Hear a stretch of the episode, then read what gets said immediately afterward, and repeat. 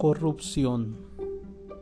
En el cuento siguiente se ve cómo la gente distorsiona sus buenos propósitos para poder satisfacer sus deseos codiciosos que lleva dentro. Una persona pretende ser honesta, pero en verdad es corrupta. Miente a sí mismo siempre y no quiere ver lo que realmente es. Es un corrupto. Un hombre que se creía muy, muy, muy honesto, le dieron un puesto en el gobierno. Cuando tomó el cargo, juró solemnemente ante toda la gente reunida, juro ante Dios que nunca me dejaré sobornar. Seré incorruptible. Si una de mis manos llegase a aceptar dinero por algunos favores, que se seque en este momento. Algunos quedaron impresionados de la firmeza de carácter de este hombre, pero la mayoría de los burócratas y políticos dijeron, no lo logrará. Y dijeron todos los nuevos que entran al principio hablan así. Tienen las mejores intenciones de ser honestos, pero con el tiempo uno se deja corromper.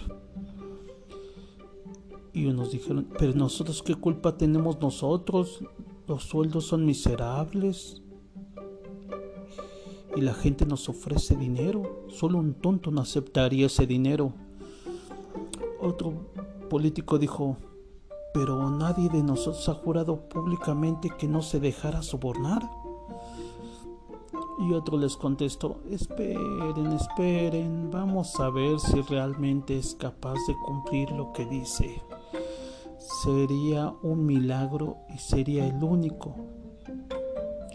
Algún tiempo más tarde, un rico más tarde llegó a la oficina que juró ser incorruptible y le dijo, muy estimado amigo, necesito una ayudadita en un asunto un poquito delicado y quisiera ver si tú me puedes ayudar y para acelerarlo te traigo una pequeña recompensa para tu esfuerzo. Y por debajo de la mesa le ofreció una bolsa llena de dinero. El oficial tocó la bolsa y con agrado sintió lo pesada que era la bolsa y estuvo a punto de tomar el dinero cuando se acordó de su juramento. Y por miedo a que se cumpliera el castigo, no lo tomó ni se atrevió a aceptar el dinero. Puso una cara de honesto y dijo, mm, no puedo aceptarlo. Soy honesto con mis principios y no me dejo corromper. Lo he jurado. El rico se asombró y se fue muy molesto.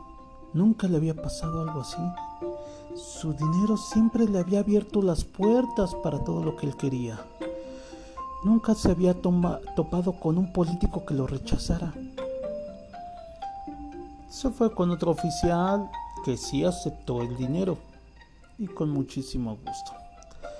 Cuando el hombre llegó a su casa, contó a su esposa lo que le había pasado con el político, con la persona rica.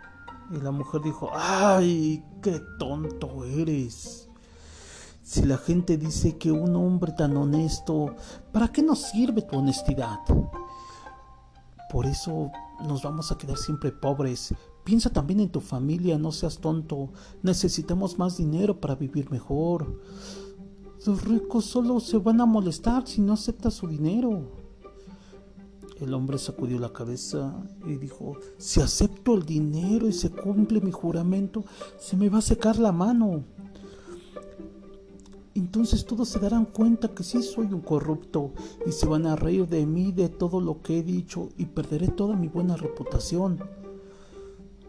La esposa sacudió la cabeza, y dijo, tu buena reputación no nos sirve para nada.